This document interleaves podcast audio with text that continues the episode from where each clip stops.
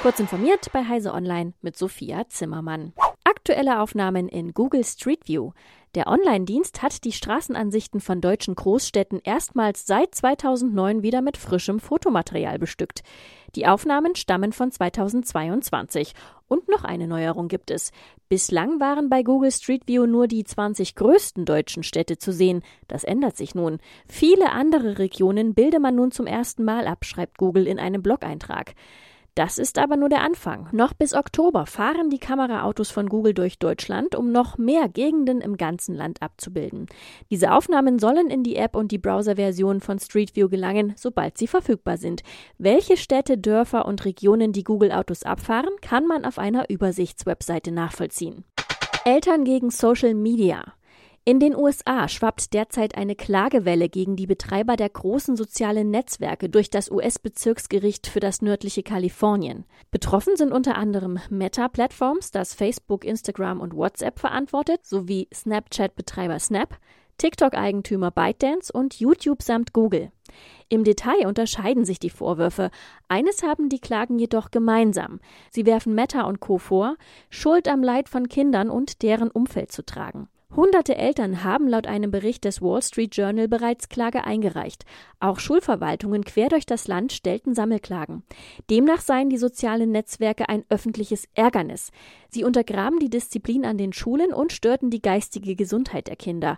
Auch Cyberbullying sei ein Problem. Die Beklagten bestreiten alle Vorwürfe.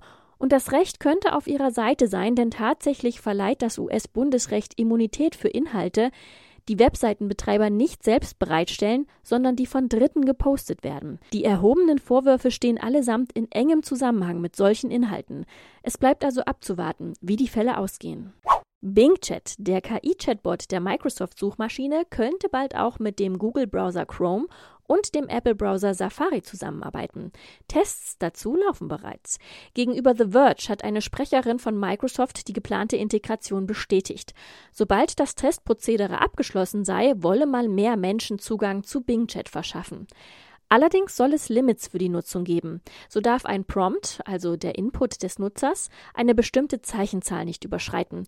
Zudem soll die Konversation nach fünf Fragen enden statt nach 30. Klarstellung. Der Videospielekonzern Ubisoft löscht keine Konten, in denen gekaufte Spiele liegen. Das sagte das Unternehmen gegenüber The Verge. Auch ein aktives Abonnement verhindert, dass ein Konto gelöscht wird. Ubisoft reagiert damit auf Medienberichte über die eigenen Nutzungsbedingungen. Diese geben dem Unternehmen explizit das Recht, Konten ab sechs Monaten Inaktivität zum Löschen freizugeben. In der Praxis sei bisher aber noch nie ein Konto gelöscht worden, das weniger als vier Jahre inaktiv war, so Ubisoft. Gelöscht werden könnten außerdem nur leere Konten. Dass inaktive Konten überhaupt gelöscht werden, begründet Ubisoft mit der Datenschutzgrundverordnung, kurz DSGVO.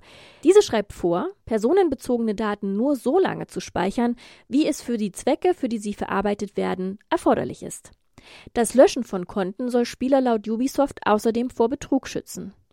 Betroffenen Konten schickt Ubisoft in einer Mail einen Link, über den man die Accountlöschung verhindern kann. Dafür hat man dann 30 Tage Zeit. Diese und weitere aktuelle Nachrichten finden Sie ausführlich auf heise.de.